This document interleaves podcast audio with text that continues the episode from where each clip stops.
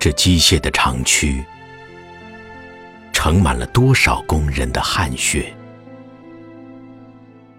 游走其中，我时常听到他们笨重的交谈。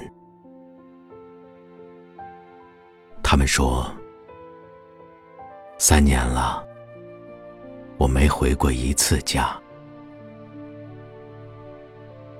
他们说：“我老家在河南、四川、海南、广西。”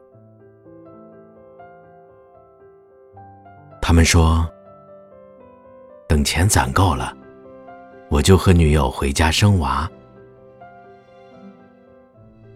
他们说，按年头算，我儿子今年也该有九岁了。